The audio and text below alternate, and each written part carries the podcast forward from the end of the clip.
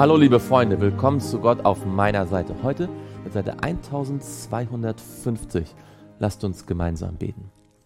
Lieber Vater im Himmel, danke, dass wir wissen dürfen, dass diese Welt mit all ihren Problemen, mit all ihren Schwierigkeiten, mit all ihren Herausforderungen, mit all der Sünde und Krankheit, dem Leid, der Not, dass sie an ein Ende kommen wird. Und dass du eine neue Welt schaffen wirst dass wir uns auf die Wiederkunft Jesu freuen dürfen, einmal tatsächlich, buchstäblich, persönlich bei dir zu sein. Und wir möchten dich bitten, dass du auch heute durch die Worte, die wir im zweiten Thessalonicher lesen werden, uns darauf vorbereitest, uns Freude schenkst, uns ermahnst und ermutigst und uns mit deinem Heiligen Geist erfüllst. Das bitten wir im Namen Jesu. Amen. Wir sind in 2. Thessalonicher Kapitel 2.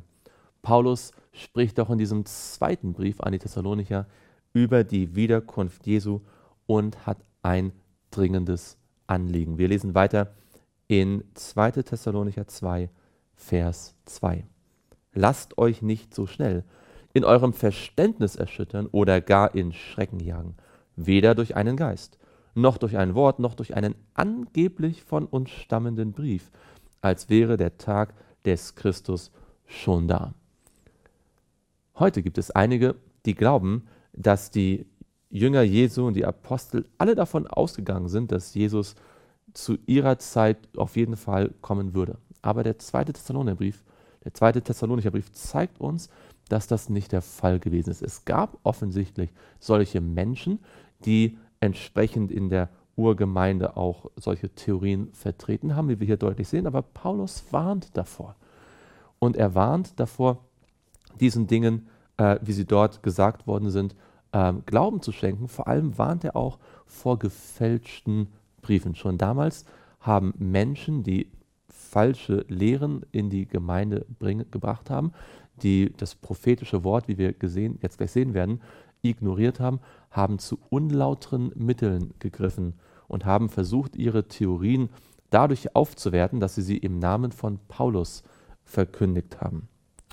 Aber Paulus sagt, lasst euch von niemand in irgendeiner Weise verführen. Denn es muss unbedingt zuerst der Abfall kommen und der Mensch der Sünde geoffenbart werden, der Sohn des Verderbens, der sich widersetzt und sich über alles erhebt, was Gott oder Gegenstand der Verehrung heißt, so dass er sich in den Tempel Gottes setzt, als ein Gott und sich selbst für Gott ausgibt. Paulus sagt, die Wiederkunft Jesu wird nicht stattfinden, bevor nicht der Mensch der Sünde geoffenbart wird. Und die Worte, die Paulus hier verwendet, sind ein Echo von dem, was wir in Daniel 7, Daniel 8 und in Daniel 11 über das sogenannte kleine Horn und den König des Nordens in den, ab den Versen Daniel 11, ab Vers 31 dort lesen können, vor allem auch in Daniel 7, Vers 25 und einigen anderen Versen Daniel 7 ab Vers, äh, Vers 8.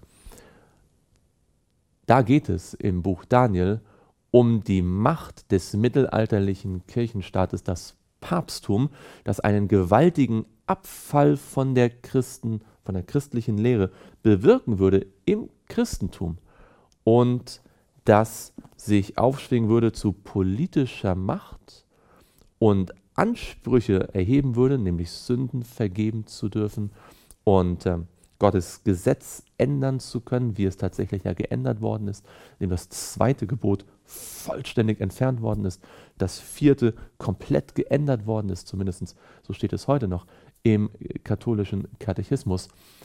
Und Paulus sagt, das alles ist vorhergesagt und solange das nicht eintritt, wird Jesus nicht wiederkommen. Denn die Wiederkunft Jesu geschieht erst nachdem das kleine Horn gewirkt hat. Erst dann wird Jesus im himmlischen Gericht, so sagt es ja Daniel 7, zum König der Könige gekrönt und dann wird Jesus als König der Könige und Herr der Herren wiederkommen. Paulus macht also deutlich, dass es, wenn es um die Wiederkunft Jesu geht, es ganz entscheidend ist, die biblische Prophetie zu kennen und auch historizistisch im Sinne, dass die biblische Prophetie die Weltgeschichte nach und nach vorhersagt, so auszulegen. Wer das ignoriert, kommt zu falschen Schlüssen. Und Paulus nennt es einen Abfall, wenn Leute in scheinbarem Eifer für Jesus die sofortige Wiederkunft Jesu damals gepredigt haben, ohne die biblische Prophezie zu berücksichtigen.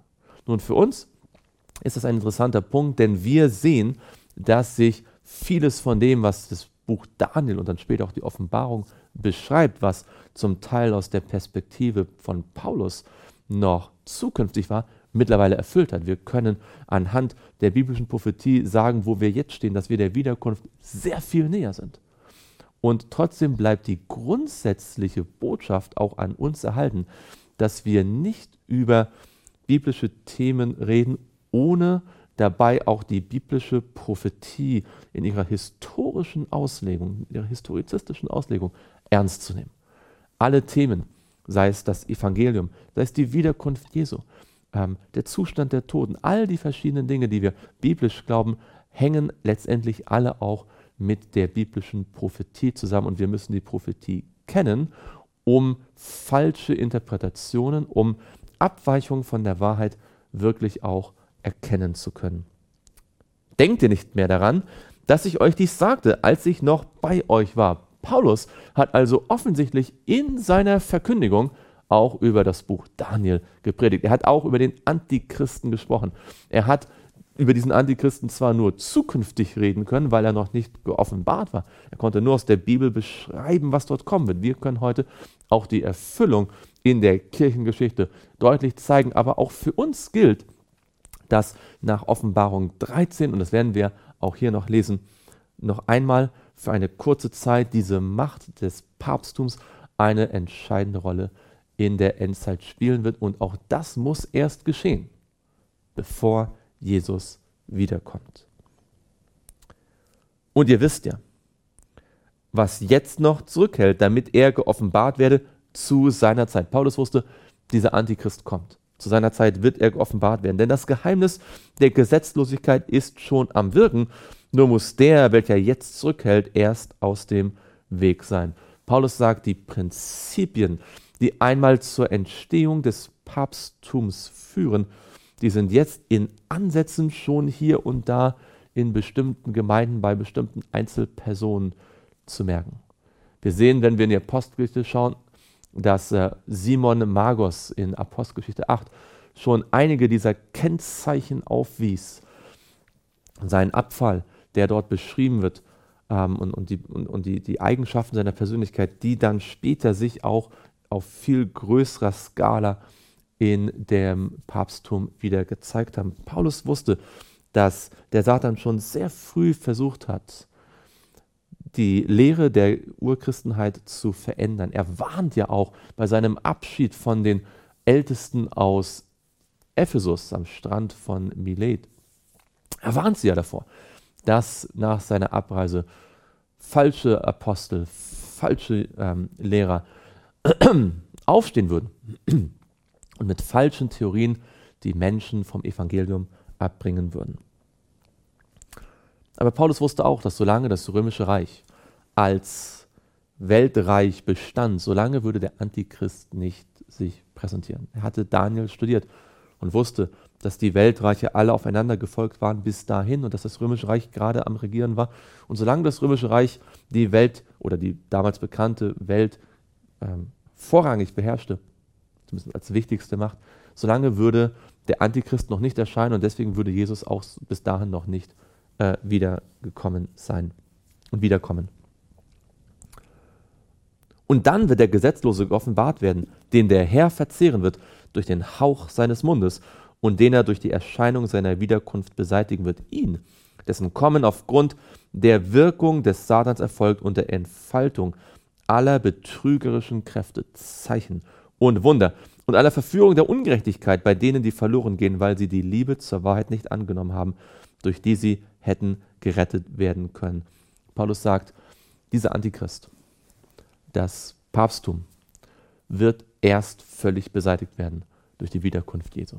Und das zeigt uns, dass wir auch für die Zukunft noch mit wesentlichen Entwicklungen zu rechnen haben, auch wenn es, wie wir in Offenbarung 13 sehen werden, eine Zeit gab, wo die Macht des Papsttums äh, zwischenzeitlich größtenteils gebrochen worden ist.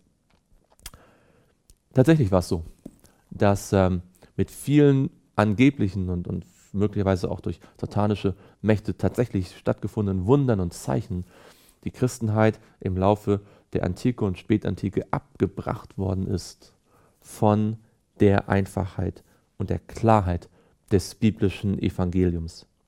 Und hier finden wir in Vers 10 einen Gedanken, der entscheidend ist für uns alle. Wir brauchen Liebe zur Wahrheit. Ja, wir sollen die Wahrheit in Liebe weitergeben. Wir brauchen aber auch eine Liebe zur Wahrheit. Gott wird uns nicht verurteilen, weil wir nicht alle Wahrheiten erkannt haben, die es Menschen möglich zu erkennen gibt. Aber er wird uns verurteilen, wenn wir gar kein Interesse gezeigt haben an der Wahrheit, die er uns anbietet. Gott sorgt dafür, uns in die Wahrheit zu führen, wie wir sie brauchen. Aber an uns ist es, ein Interesse zu zeigen, eine Liebe zu haben zur Wahrheit. Hast du, lieber Freund, liebe Freundin, habe ich, haben wir echte Liebe zur Wahrheit. Gott allein kann uns diese Liebe wirklich schenken. Lasst uns ihn darum bitten, dass wir Liebe zur Wahrheit haben. Und diese dann in Liebe weitergeben. Darum wird ihnen Gott eine wirksame Kraft der Verführung senden, sodass sie der Lüge glauben, damit alle gerichtet werden, die der Wahrheit nicht geglaubt haben, sondern Wohlgefallen hatten an der Ungerechtigkeit. Natürlich bringt Gott nicht einfach eine ähm, Lüge in dem Sinne, dass er möchte, dass Menschen verloren gehen. Er möchte, dass Menschen gerettet werden. Aber wenn Menschen keine Liebe zur Wahrheit haben, lässt Gott es zu, dass Irrlehren, die er sonst eingehegt hätte und, ihnen, und den Menschen erklärt hätte, wie diese Irrlehren zu biblisch zu erklären sind, er lässt es zu, dass diese Irrlehren die Menschen dann gefangen nehmen, weil sie die Wahrheit, die Gott ihnen bereits offenbart hatte, nicht annehmen wollten. Wir aber sind es schuldig, Gott alle Zeit für euch zu danken. Vom Herrn, geliebte Brüder, dass Gott euch von Anfang an zur Errettung erwählt hat in der Heiligung des Geistes und im Glauben an die Wahrheit, wozu er euch berufen hat durch unser Evangelium, damit ihr die Herrlichkeit unseres Herrn Jesus Christus erlangt. Gott hat von Anfang an vorgehabt, uns zu retten. Und wenn wir uns für ihn entscheiden, dann tut er alles, durch das Evangelium, damit wir die Herrlichkeit unseres Herrn Jesus Christus auch erlangen. So steht denn nun fest, ihr Brüder. Hier sehen wir also, dass Paulus keine ähm, Prädestination im kalvinistischen Sinne meint, wo wir bereits vorherbestimmt sind und uns nicht anders entscheiden können. Er sagt, wir sind auserwählt. Gott hat uns zur Errettung erwählt, aber wir müssen feststehen. Das heißt, wir könnten potenziell uns auch wieder dagegen entscheiden. Es ist unsere Entscheidung, ob wir diese Erwählung annehmen, ob wir diesen Wunsch Gottes, dass wir errettet werden, auch tatsächlich für uns in Anspruch nehmen. So steht nun fest, ihr Brüder, und haltet fest an den Überlieferungen, die ihr gelehrt worden seid, sei es durch ein Wort oder durch einen Brief von uns. Paulus sagt, bleibt bei der Lehre. Glaubt niemandem, der sagt, dass man die Lehre einfach mal verändern sollte, weil die Zeiten sich geändert haben. Glaubt niemandem, der sagt, dass die Lehre nicht so wichtig ist, sondern bleibt bei dem, was, sagt Paulus, ich gelehrt und euch geschrieben habe. Das heißt für uns, wir müssen bei dem bleiben, was das Wort Gottes uns sagt. Wir sollen feststehen und festhalten, dass wenn die ganze Welt dem Antichristen wieder hinterherlaufen wird, wenn Irrlehren um uns herum toben wie Stürme, dürfen wir auf das Wort Gottes vertrauen, so wie wir es lesen, so wie es dort steht. Und Gott wird uns behüten. Er selbst aber, unser Herr Jesus Christus, und unser Gott und Vater, der uns geliebt hat und uns einen ewigen Trost und eine gute Hoffnung gegeben hat durch Gnade. Er tröste eure Herzen und stärke euch in jedem guten Wort und Werk. Wir sollen vertrauen, wir sollen festhalten, aber Gott ist es, der uns stärkt. Gott ist es, der uns tröstet, der uns hilft, die richtigen Worte und die guten Werke zu tun. Wir haben schon am Ende vom ersten Thessalonicher Brief gesehen, dass Paulus sagt, betet ohne Unterlass, freut euch alle Zeit aber es ist Gott prüft alles. Also die Dinge, die wir tun können, aber es ist Gott, der uns durch und durch heiligt. Gott tut das für uns, was wir alleine nicht tun können. Aber wir sollen mit ihm kooperieren. Wir sollen festhalten an den Glauben und ihn in unserem Herzen wirken lassen. Im Übrigen, Betet für uns, ihr Brüder, damit das Wort des Herrn ungehindert läuft und verherrlicht wird, so wie bei euch, und dass wir errettet werden von den verkehrten und bösen Menschen. Denn nicht alle haben den Glauben. Paulus sagt, betet für uns. Und wir haben das Vorrecht, auch heute füreinander zu beten. Aber der Herr ist treu. Er wird euch stärken und bewahren vor dem Bösen, auch wenn es böse Menschen gibt, ist Gott treu. Und er wird auch dich, lieber Freund, liebe Freundin, stärken und bewahren. Gott möchte dich bewahren vor dem Bösen, dich und mich. Wir trauen euch aber zu im Herrn, dass ihr das tut und auch tun werdet, was wir euch gebieten. Paulus hatte ein Vertrauen, ein Vertrauen in die Bereitschaft der Geschwister in Thessalonik, dem Wort Gottes zu folgen. Und dieses Vertrauen hat Vertrauen erzeugt. Der Herr aber lenke eure Herzen zu der Liebe Gottes und zum standhaften Ausharren des Christus.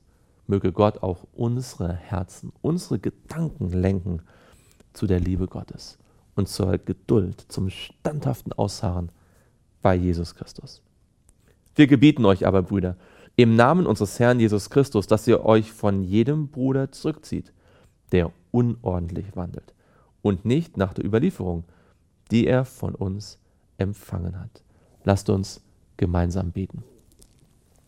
Lieber Vater im Himmel, wir möchten dir Danke sagen, dass du durch dein Wort auch heute zu uns gesprochen hast, dass du uns deutlich gemacht hast, wie wichtig es ist, dass wir uns auch mit der biblischen Prophetie beschäftigen und sie kennen, damit wir nicht irgendwelchen Irrlehrern oder irgendwelchen Fanatikern, die mit Sensationsgier versuchen, spektakuläre Dinge zu predigen, aufsitzen, die uns aber von der klar offenbarten Wahrheit wegführen würden.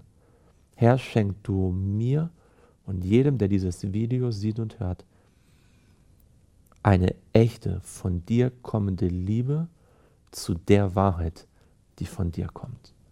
Dass wir uns von ganzem Herzen dafür interessieren, was du sagst und dabei bleiben, auch wenn die Winde der Irrlehre um uns herum toben. Das bitten wir im Namen Jesu. Amen.